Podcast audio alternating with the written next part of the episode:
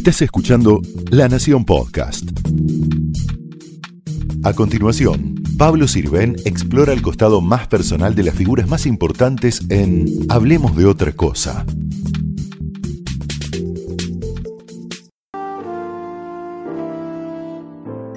Graciela Fernández Mejide, muchas gracias por abrir las puertas de tu casa, hablemos de otra cosa. ¿Y votaste a favor de Macri o en contra de Alberto Fernández? No, no, voté a favor de Macri y te digo por qué. Si querés, por ausencia de otra alternativa también, ni siquiera lo pude pensar. Yo no creo que el kirchnerismo sea una alternativa válida. ¿Por qué? No lo creo porque gobernó y hace poquito. Y buena parte de las cosas que estamos pasando ahora y las dificultades que vienen, vienen de 12 años, de no haber sabido aprovechar, por ejemplo, un crecimiento económico impresionante, yo diría 2005 para adelante que tuvo los inconvenientes en el 2008, etcétera, pero en un momento en que se podía haber hecho un fondo anticíclico, en que se podía haber imaginado una Argentina proyectada no aumentar el consumo, el consumo para conseguir más votos o garantizarse votos, sino para proyectarse a otra conexión con el exterior.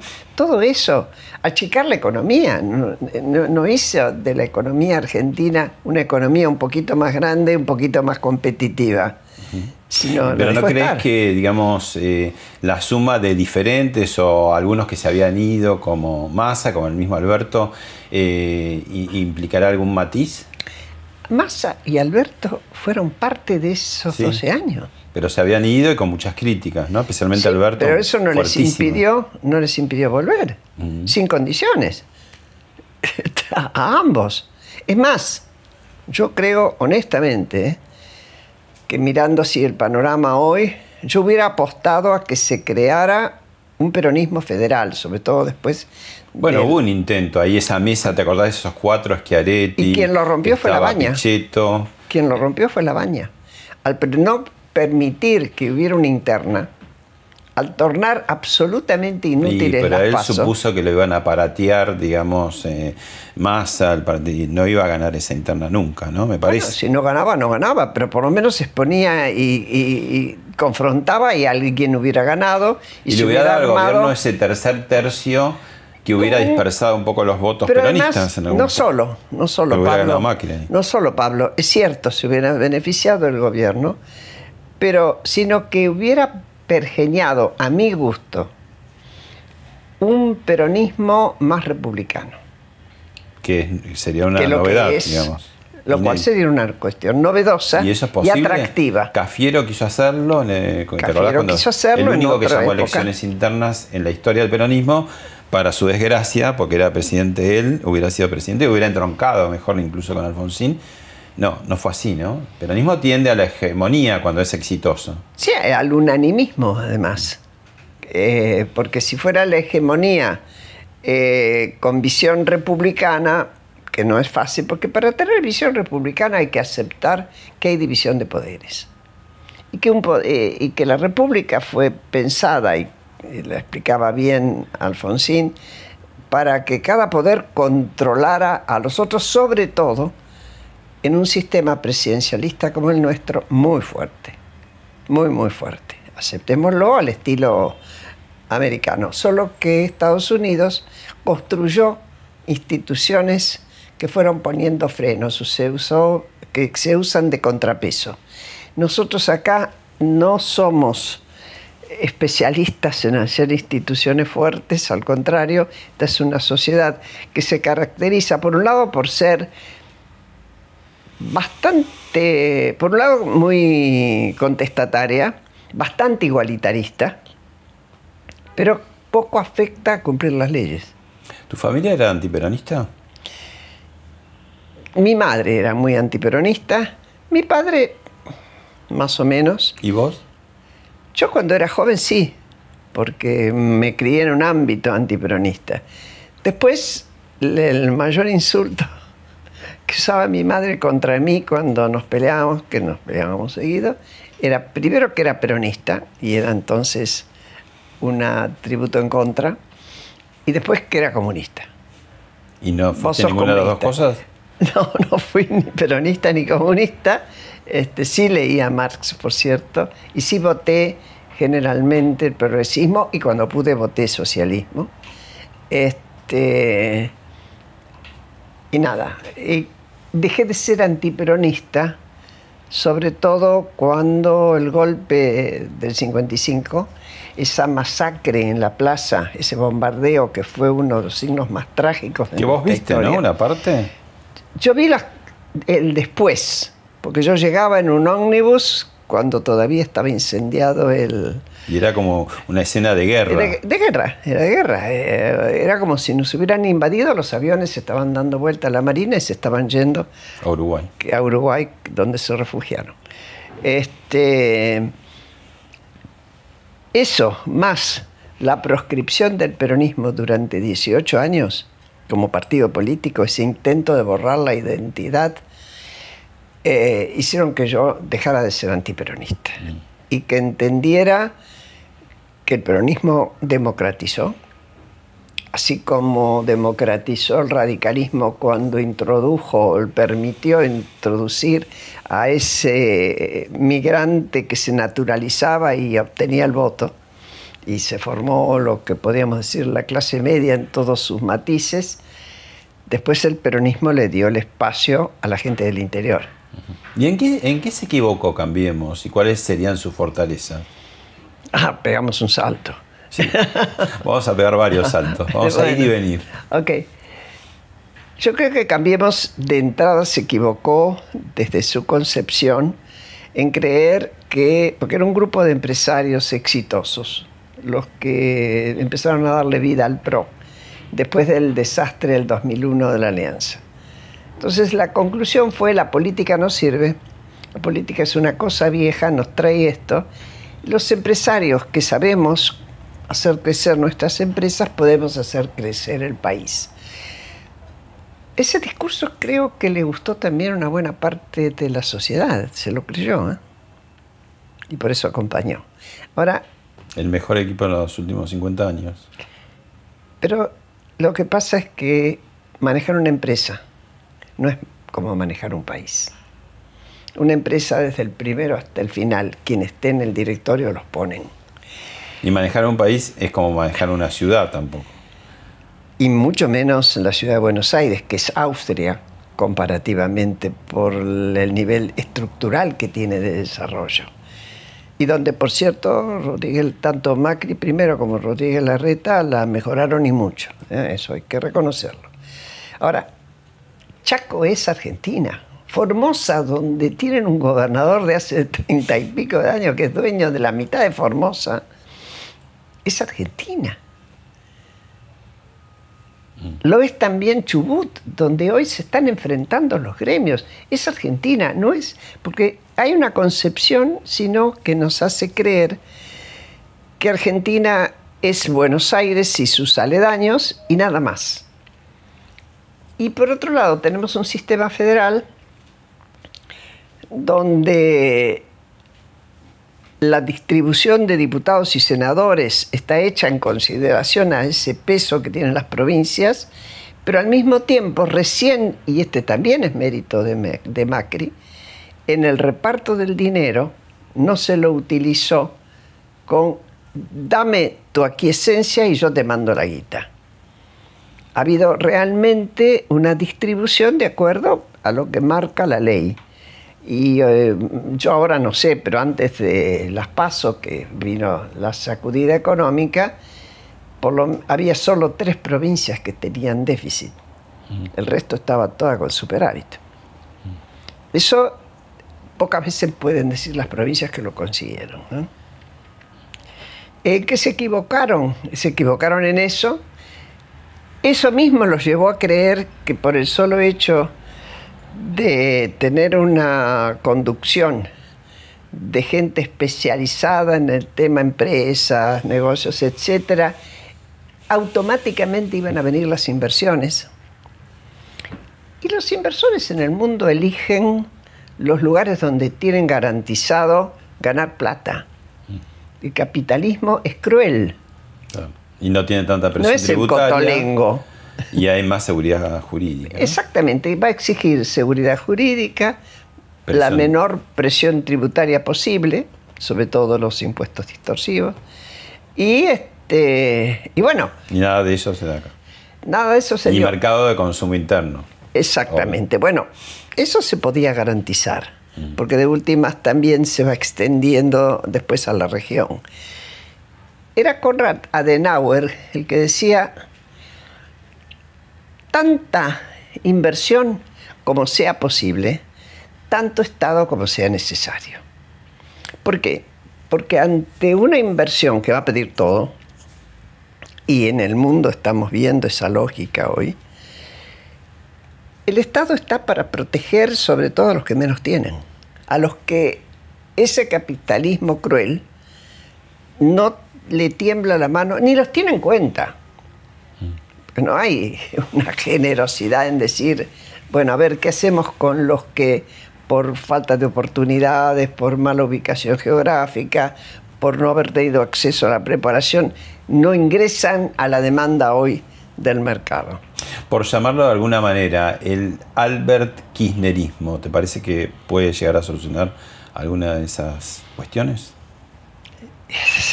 las, las hizo. A menos que hubiera. Porque yo sí creo que uno aprende de los errores. Ahora, no escuché una sola autocrítica del Albert Kirchnerismo. Kirchnerismo. Sí, de- del señor Fernández antes de lo que era el kirchnerismo. Una crítica impiadosa. Alguna de esas cosas las mantuvo, ¿no? Con cierta audacia. No sé si después, si llega al poder, va a poder continuar diciendo eso, ¿no? Todo, Pero- todo va a depender de si tiene el poder real o no tiene el poder real. ¿Y vos qué crees? Yo creo que no. Ojalá me equivoque. Ojalá me equivoque y él sea mejor gestor de lo que es. Bueno, el peronismo nación. cuando llega alguien que es líder o que tiene la presidencia, salvo que sea cámpora, este, hace pesar su, su, su poder, ¿no? Pero bueno, contra un líder Sí, vivo es no sé es lo si que es se dice siempre, lo que se dice siempre va a tener la lapicera. La lapicera. Claro, pero también la tenía Ilia la lapicera. Mm. La tuvo Frondizi la lapicera. La tuvo Onganía hasta el Cordobazo. La tuvo Cámpora la lapicera. Pero ¿y el poder real? Estaba en otro lado en todos esos casos. Pero si el poder real sintoniza con lo que él quiere. Ah, bueno, si queremos milagros, puede ser.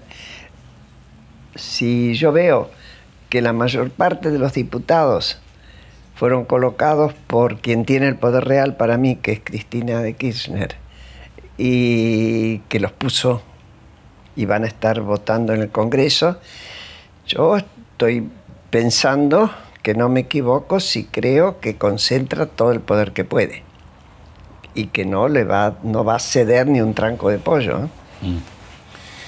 Graciela, te invito a que veas y escuches a una periodista y que fue legisladora y amiga común.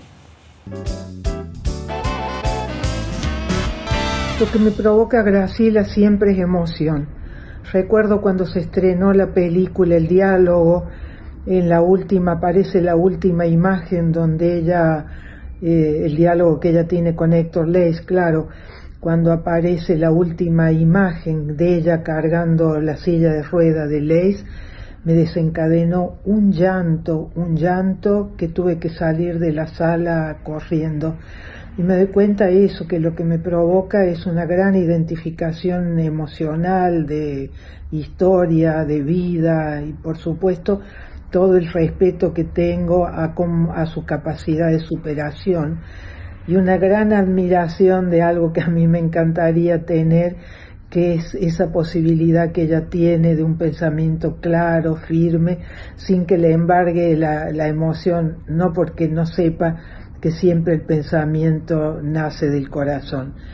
Y bueno, y sobre todo el agradecimiento por lo que ella se ha tornado, es decir, podemos mirarnos, eh, es un espejo eh, que vale la pena mirarse en el sentido colectivo de qué queremos hacer con la mayor tragedia que ha tenido nuestro país. Por eso, Graciela, toda mi admiración, todo mi agradecimiento y te abrazo como esta parte de la familia del dolor. Es emocionante, ¿no? Una gran amiga.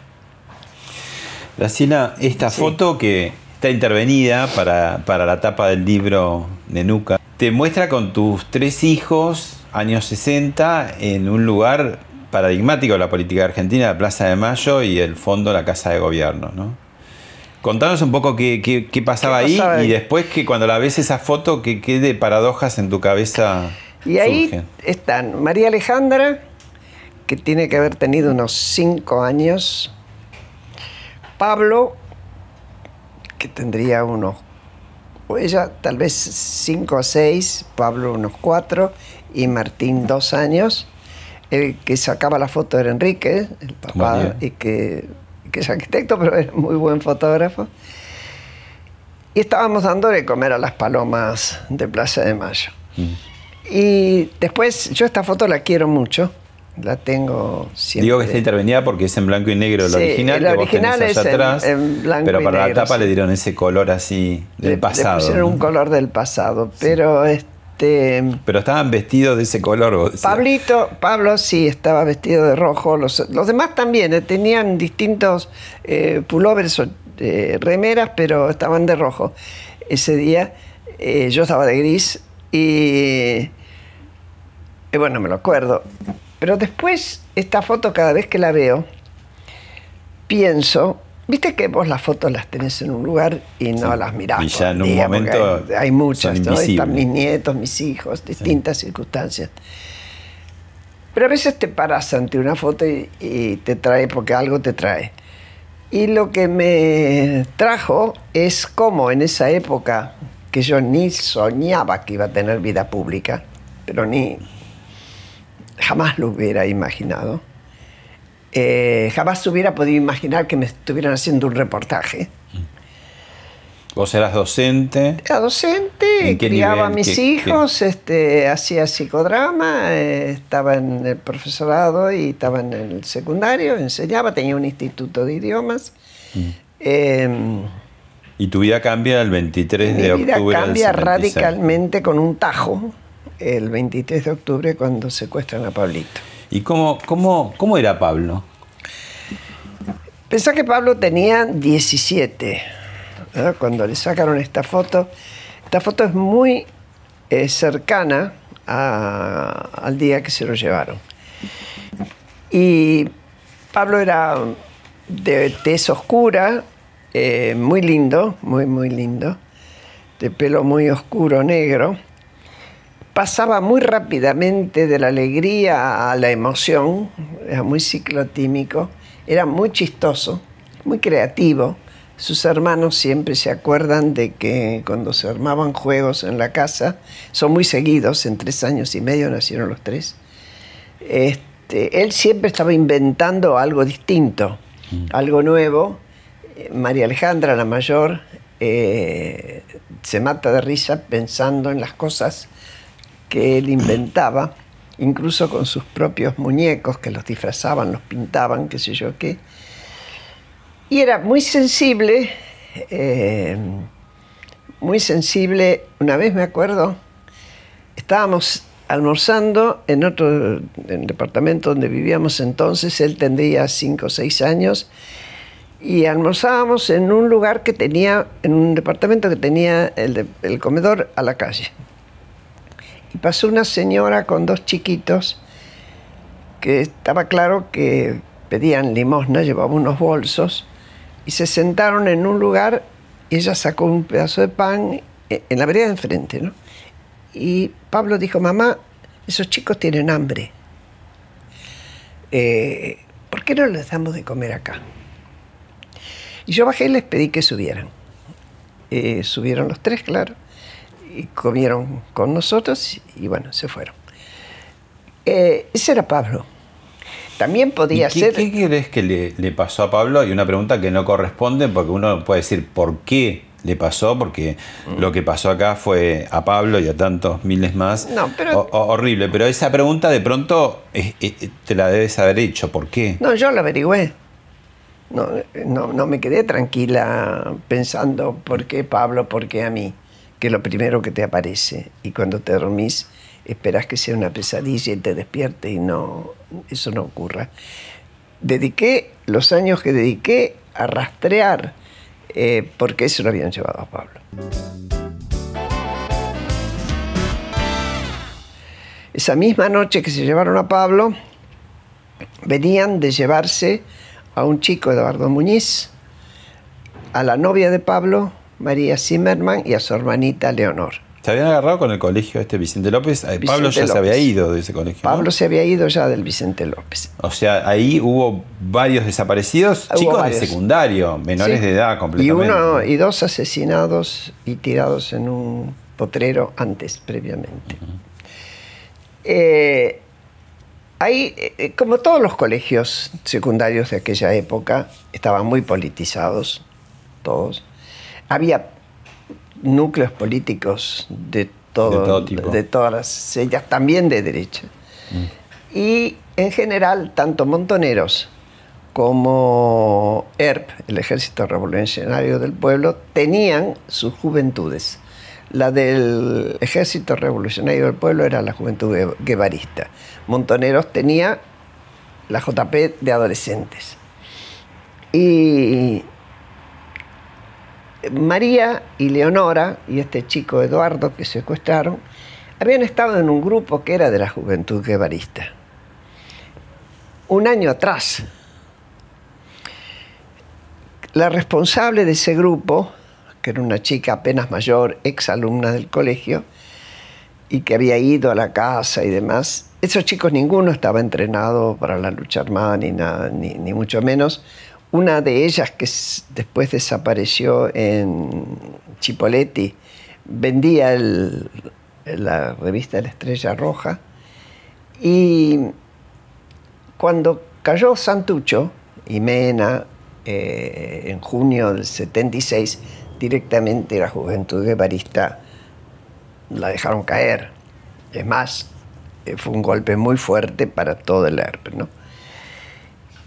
Aún así, la visión que tenía el ejército, sobre todo, era en su lucha contra las organizaciones armadas, con montoneros, y lo dice Videla en el reportaje que le hace Seferino Reato en Campo de Mayo antes de morir. ¿Perdón? Disposición final. Del, Exactamente. Él dice, con montoneros se podía hablar, está hablando de las cúpulas, eran nacionalistas, eran católicos, peronistas, pero ahí se puede hablar. Con el ERP no. Él no termina de decir que la orden con el ERP era interrogatorio para que canten más nombres y un tiro en la nuca.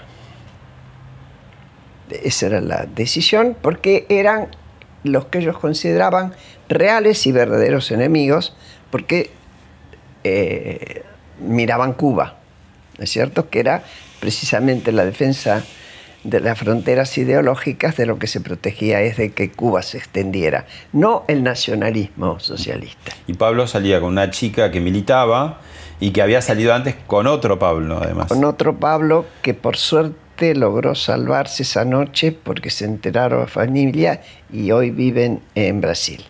Yo reconstruí toda esta historia hablando con ese Pablo, hablando con todos los chicos sobrevivientes, en o sea, en ese momento Pablo, tu hijo, no, no militaba. No... militaba, es que ya ninguno de ellos militaba. Es más, el chico Eduardo Muñiz eh, se había afiliado a Franja Morada porque su hermano era de Franja Morada. Es decir, ninguno de ellos tenía ya ninguna actuación, ni a nadie de los que quedaban adultos les preocupaban esos chicos porque no tenían cómo ocuparse de ellos ya. Estaban en retirada.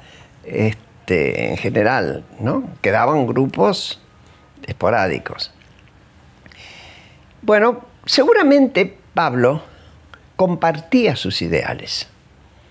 Seguramente, estoy segura, porque lo conocía. He contado poesías eh, de él, después escritos, y porque además hablábamos con, con sus hermanos y todo esto. Ahora, no tenía, un, no tenía ninguno de ellos compromiso con la guerrilla armada. No es que la condenaran, ojo, ¿eh? capaz que hasta lo veían bien, Yo no lo puedo decir, pero este, no podía asegurarlo. Graciela, ¿querés ver? Perdón, pero Sí. este Pablo, este Pablo de 17 años, no lo dejaron ser. Yo no sé qué sería Pablo hoy. No te lo imaginas en el tiempo. No podés, es que sería un absurdo y un abuso de mi parte. Hay- uno tiene la tentación de idealizar. Lo debes haber imaginado creciendo, ¿no? ¿En Sí. qué estaría? Te, siempre te estás preguntando en qué estaría. ¿En qué estaría? Y bueno, sería un médico o arquitecto, porque eran las cosas que dudaba. Y vaya a saber. ¿Se habría casado, no se habría casado? ¿Habría tenido hijos, no habría tenido hijos? ¿Sería de derecha, de izquierda? Vaya a saber. ¿Sería un liberal hoy? Graciela, eh, ¿querés escuchar al papá de, de Pablo?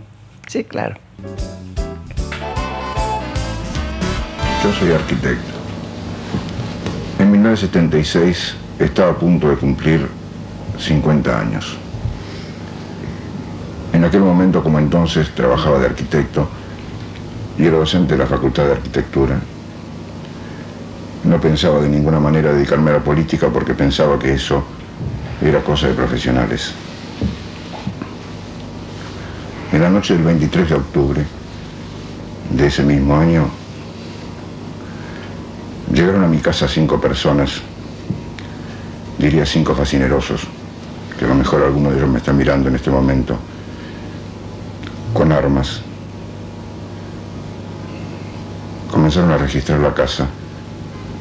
Previamente yo les había abierto la puerta porque estaba seguro que no había ninguna razón para ocultar nada. Yo vivía en un departamento en duplex. Alguno de esos forajidos subió arriba, otro fue hacia la cocina, uno se quedó en el living con nosotros, con mi mujer y conmigo. Y cuando el cuarto iba hacia el dormitorio de los chicos, yo les pedí por favor que no hicieran ruido, que no los asustaran, que eran chicos todavía. Sí. Eh, era como la ilusión era que venían a, que tenían algo que ver con nosotros.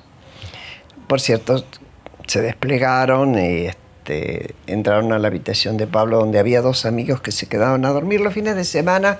En general en mi casa se quedaban a dormir muchos chicos. De hecho, en el, con María Alejandra estaba una amiga y, y en el dormitorio de Pablo habían tirado bolsas de dormir, se habían quedado dos chicos. Dijeron quién es Pablo Fernández Mejide. Pablo dijo, soy yo. Eh, bueno, yo pedí que lo dejaran abrigarse. Además, yo mostré la cédula como diciendo no hay nada, no hay nada ilegal, una cosa hoy pensada muy absurda, la cédula de él, ¿no? Este, y se lo llevaron. A tu marido, ex marido y a tus hijos, ¿cómo los transformó? En el primer momento a todos nos dejó sin, sin poder hacer nada. María Alejandra estaba cursando su primer año de, de medicina, abandonó, se encerró, parecía como que se hubiera metido presa. Martín estaba en el secundario, empezó a desarrollar, eh, a hacer deporte de una manera muy, muy intensa, muy intensa. Eh, pesas primero y después remo, tanto que llegó a un punto de competir internacionalmente. Me parece que era defensivo casi. Y Enrique, igual que a mí, Enrique todavía había planeras, hoy se, se diseña todo en internet, pero en ese momento estaban las planeras de dibujo. Un papel en blanco era un papel en blanco y no podía tirar una raya. Yo no hubiera podido escribir nada, porque no se te ocurría nada, estabas en blanco. Era como si te hubieran sacado un pedazo tuyo. Yo fantaseé que me habían sacado la inteligencia, porque solo podía pensar en Pablo. Lo único, mañana, tarde y noche. No podía pensar en otra cosa. Tanto que a veces me encontré con que una hermana mía un día me dice, come, me trajo comida. Y dije, pero no, si yo comí hace un rato, dice, no, hace tres días que no comes. Y yo no La lo había de la registrado. del tiempo, no es que me estaba haciendo la graciosa, ¿eh? No lo había registrado. Pero bueno, Eh, cada uno se reorganizó. Eh, María Alejandra es médica, es dermatóloga, es excelente profesional. Martín es también este, muy buen profesional, es arquitecto, tiene sus dos hijos, Camila y Diego. Y Enrique, fíjate vos, con el tiempo hizo la maestría en urbanismo y hace poco, a los 91 años, este, presentó su tesis para el doctorado en urbanismo y lo defendió hace eh, unos meses. Este, lo cual eh, era mentira que nos había sacado la inteligencia. Pudimos recomponer, no todo el mundo pudo recomponer. Pablo, hay quienes se quedan en el primer sentimiento que es el de la... El estupor, la bronca, el resentimiento también. El resentimiento, el odio. ¿Vos te dormías pensando que le pegabas un tiro en la cabeza a Macera, Videla y Agosti? Así es, así era como... ¿Y cuándo te sacaste el odio encima? ¿Y por qué? ¿Cómo, cómo sucedió? Por la acción, porque yo por suerte no me quedé en casa encerrada. Las primeras demandas eran eh, presentar habeas corpus y demás. Yo me enteré que, existían organismos de derechos humanos a raíz de todo esto. Me acerqué, me puse a trabajar en uno. La Asamblea Permanente. En la Asamblea Permanente por los Derechos Humanos. También iba a las marchas a la vuelta a la pirámide. Fuiste madre de Plaza Mayo. Sí, sí, tengo el pañuelo ahí con el nombre de Pablito. Em, pero la acción hizo que yo fuera entendiendo la política de la estructura militar. Cuando vos entendés tu adversario, en ese caso mi enemigo, cómo funciona y por qué funciona, te pones dentro de lo posible primero entenderlo y después saber cómo desconstruís. Mi forma de deconstruir fue cuando pude aceptar que a Pablo lo habían matado. Por ahí, año 78, dos años después, más o menos. Más o menos. Y pude decirme a mí misma todo lo que yo pueda recoger como testimonio de lo que fue esto, lo voy a tratar de utilizar por si algún día podemos hacer justicia. Y la verdad que eso se me dio. Mm. Con la CONADEP. Primero con la CONADEP, después con el juicio. ¿Vemos algo de la CONADEP? Sí. En nombre de la seguridad nacional, miles y miles de seres humanos, generalmente jóvenes y hasta adolescentes, pasaron a integrar una categoría tétrica y fantasmal, la de los desaparecidos. Palabra, triste privilegio argentino, que hoy se escribe en castellano en toda la prensa del mundo. Sí, esta imagen es muy simpática, va, muy simpática, para mí muy cariñosa, porque todavía los veo todos jóvenes, yo misma me veo joven, con pelo oscuro todavía, y gente muy querida por mí, fueron 270 días en lo que es el Centro Cultural San Martín. El segundo piso. Donde iban cantidades de gente, ¿no? Se quedaban a veces hasta dormir ahí o, caían yo, yo Me, quedé, no, yo me quedé a dormir ahí junto con dos más la noche anterior a entregar el informe, pero porque nos habían robado, estaba claro que teníamos infiltrados, este, nos habían robado una parte del informe, del de Mar de Plata, y hemos tenido que rehacerlo. Entonces dije, esta noche si nosotros no nos quedamos a custodiar, se van a hacer un festín. Eran hojas. Claro. No es que te llevábamos impreso en un libro. Entonces tiramos, había unos almohadones muy confortables, los tiramos ahí, terminamos de fotocopiar antes, un rato antes de entregar, Parece así que yo llevaba una camisa para cambiarme, me fui al baño a lavarme, estaba toda sudada y no tenía toalla. Me sequé con esa camisa, me puse la otra y salimos corriendo. A, Casa de Gobierno, donde sucedió esto que acabamos de ver, ¿no? A donde le entregamos el... La CONADEP, que es Comisión Nacional de Desaparición, de, personas, que investigó en base a esos eh, datos que fuiste juntando y tanta gente en la Asamblea Permanente. Que, fui contando al principio. Tanta gente, no, Pablo. No, no era tanta gente. No, Pablo. Durante la dictadura, tanta gente que resistiera no había. No había. Incluso ahí- por, por el muy comprensible miedo. temor, ¿no? Por O sea, miedo, sí, los sí. propios padres. La primera vez que presentamos un habeas corpus colectivo fue en el año 47. ¿Y sabes cuántos presentamos cuando ya había miles de desaparecidos? 450. En parte porque ni se sabía que había organismos de derechos humanos, en parte porque la gente tenía miedo. Mm. Tal fue el miedo que cuando terminó la dictadura, nosotros en la asamblea teníamos casi 5.000 testimonios de denuncias. Cuando terminó la CONADEP, eran 9.000. Es decir, 8.961, ¿no? ¿Y qué te pasa, Graciela, cuando de pronto, eh, después de 35 años que cumplió el año pasado eh, lo de la CONADEP, se empieza, vuelve el término CONADEP frivolizado y, por ejemplo, la CONADEP del periodismo, ¿no? Dadi Brieva, Gisela Marciota, que después pidió disculpas, pero ahí dando vuelta a algo, ¿no? De hecho, el juez Ramos Padilla, cuando le da a un, un premio Nobel de la Paz en la Comisión de la Memoria Provincial que estudie si hay acción psicológica en las notas, hay una. Está sonando el río con algo, ¿no? Y paradójicamente, del lado político, que, Que no nunca quisieron estar ver. en la CONADEP. que nunca tuvo que nada que ver con la CONADEP. Primero, que esa CONADEP fue un invento para circunstancias excepcionales y que hoy por hoy garantizar tanta gente que fuera en ese momento tan apolítico, Porque era gente de todas las tendencias, que no, no eran políticos, de periodistas, no, científicos. este, que, lo- que tomó el tema separándolo de sus de sociedad, como un subjetividades. tema de la sociedad. Exactamente, y tomándolo como un tema ético. Y no para utilizarlo después, porque no Ahora, hubo- si acá armaran una comisión, se llame como se llame, para analizar si los periodistas como vos hablan con libertad o sin libertad, o están condicionados o condicionando a tal partido político, porque de última es esa. Y yo te voy a decir, nos están diciendo que quieren ser muy autoritarios si llegan al poder. Y acá estamos volviendo al principio de, de la conversación. ¿Qué le están diciendo al señor Fernández por si gana? Ojito, ¿eh, Fernández?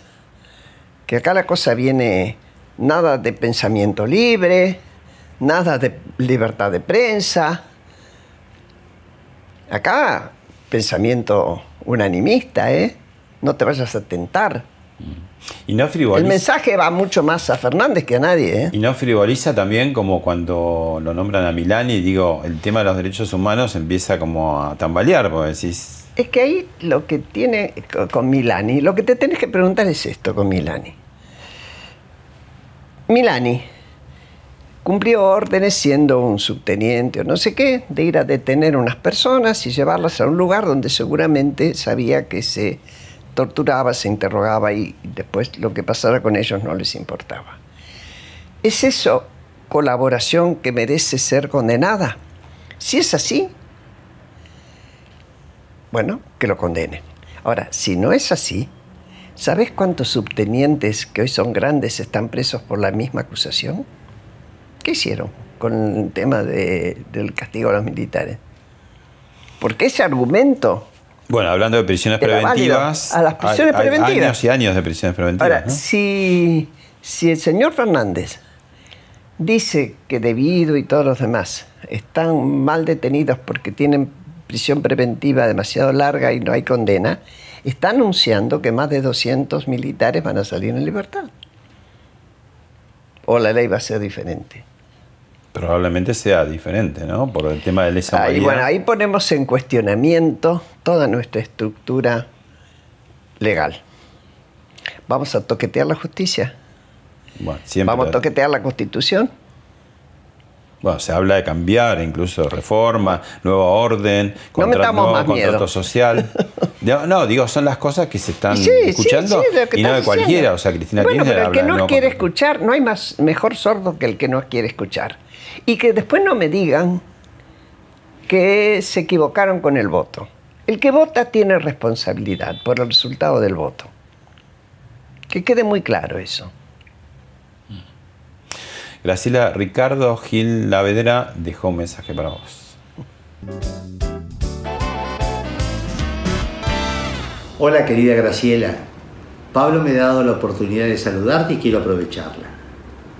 Sos una referente querida y respetada por todos, sin distinciones partidarias ni ideológicas, por tu fuerte compromiso con la democracia, con el pluralismo y con las instituciones.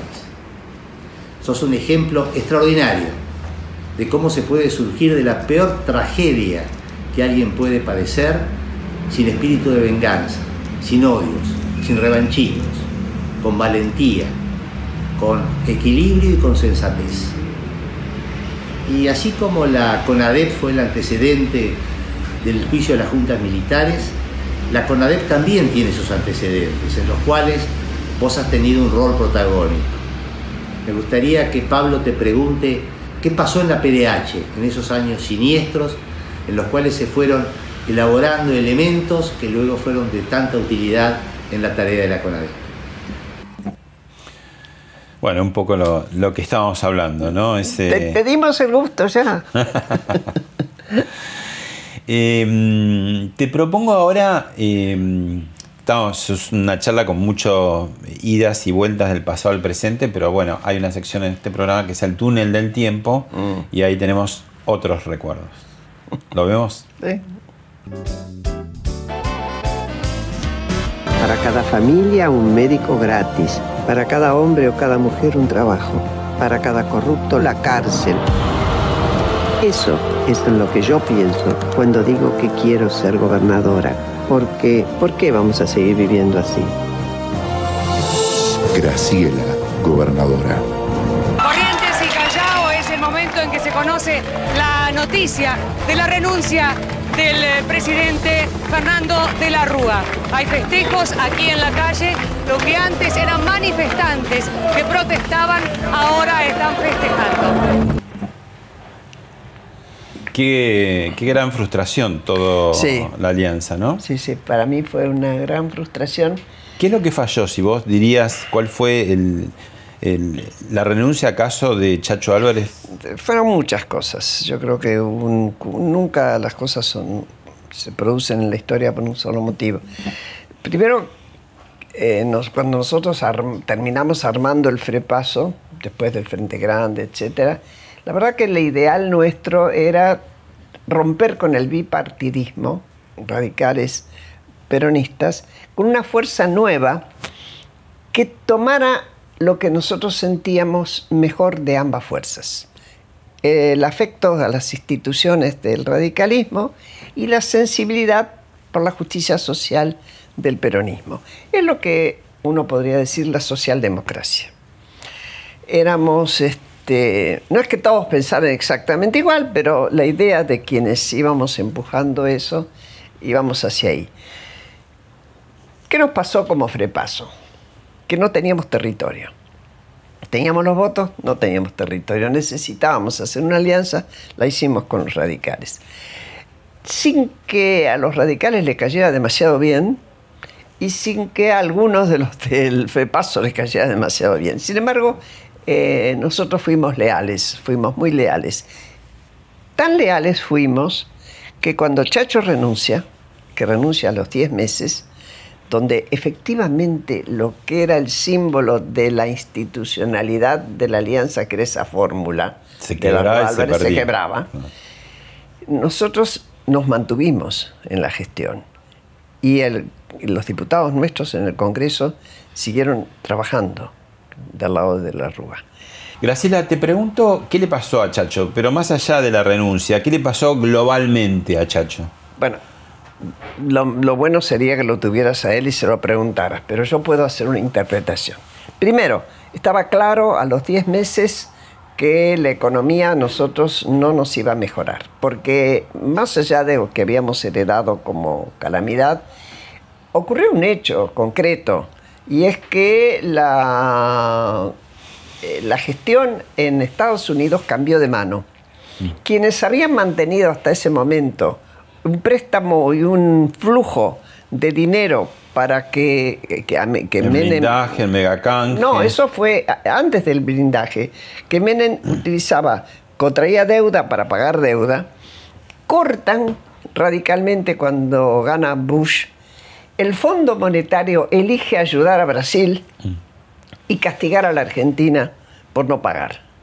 Ese golpe, objetivamente, fue brutal, porque ahí sí que no había cómo seguir con la bicicleta de Claro. contraer deuda para pagar deuda. Eso fue una frenada. Chacho eso lo vio y cuando lo vio decidió, me parece a mí, que, él que, que le gustaba andar por la calle y que lo besaran, lo tocaran y ya no lo tocaban y lo aplaudían.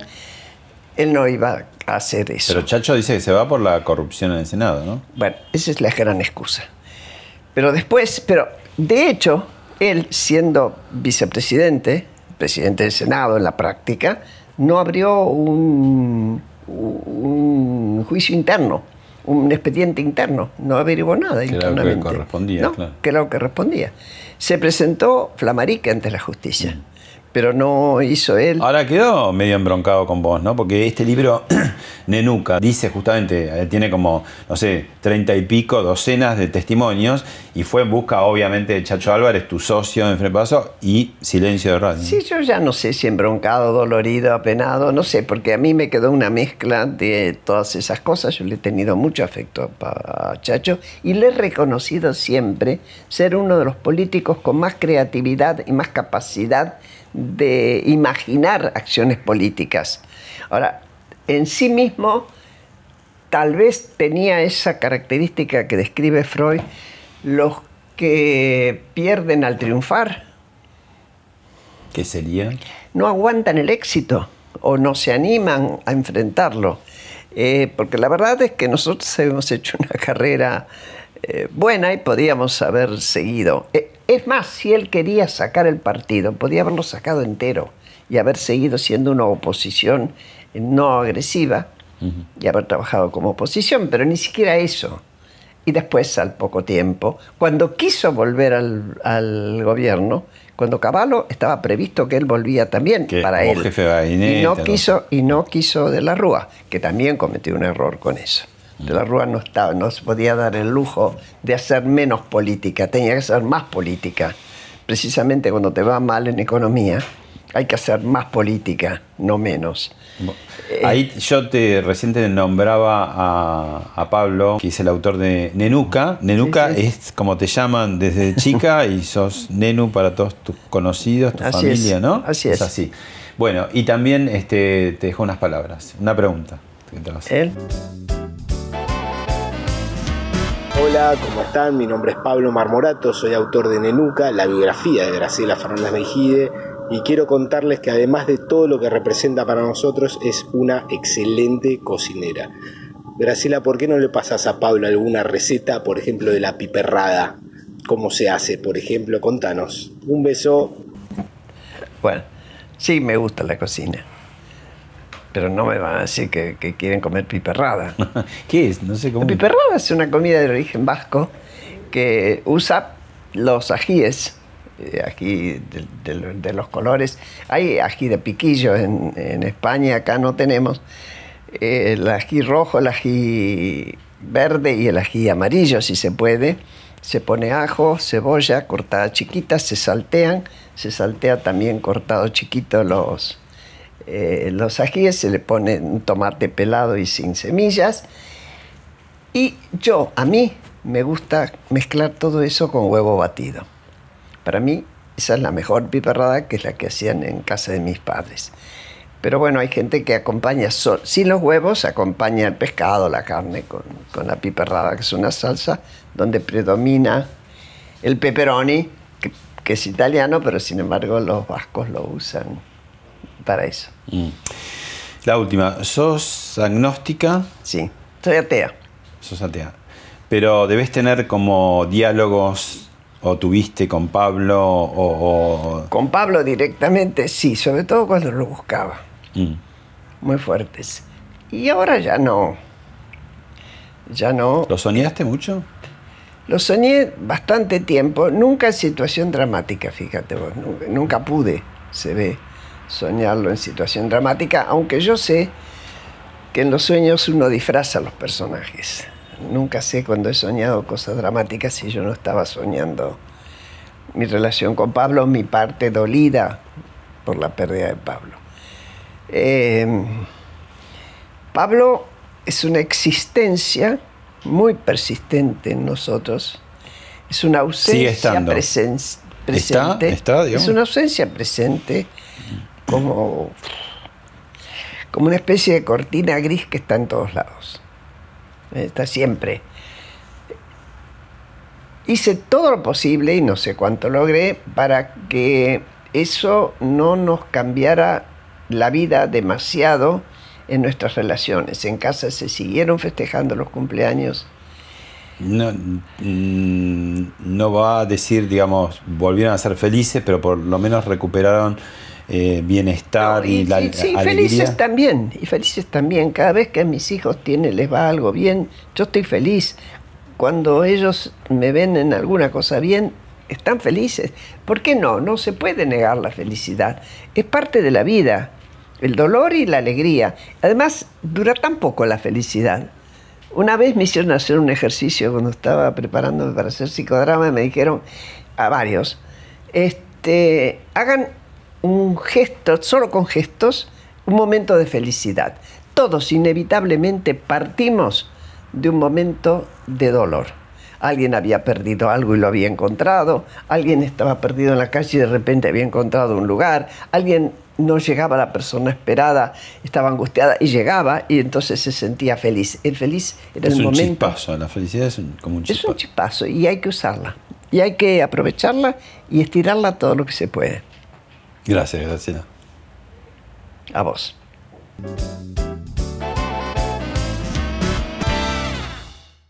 Apple Podcast, Google Podcast y en tu reproductor de podcast favorito.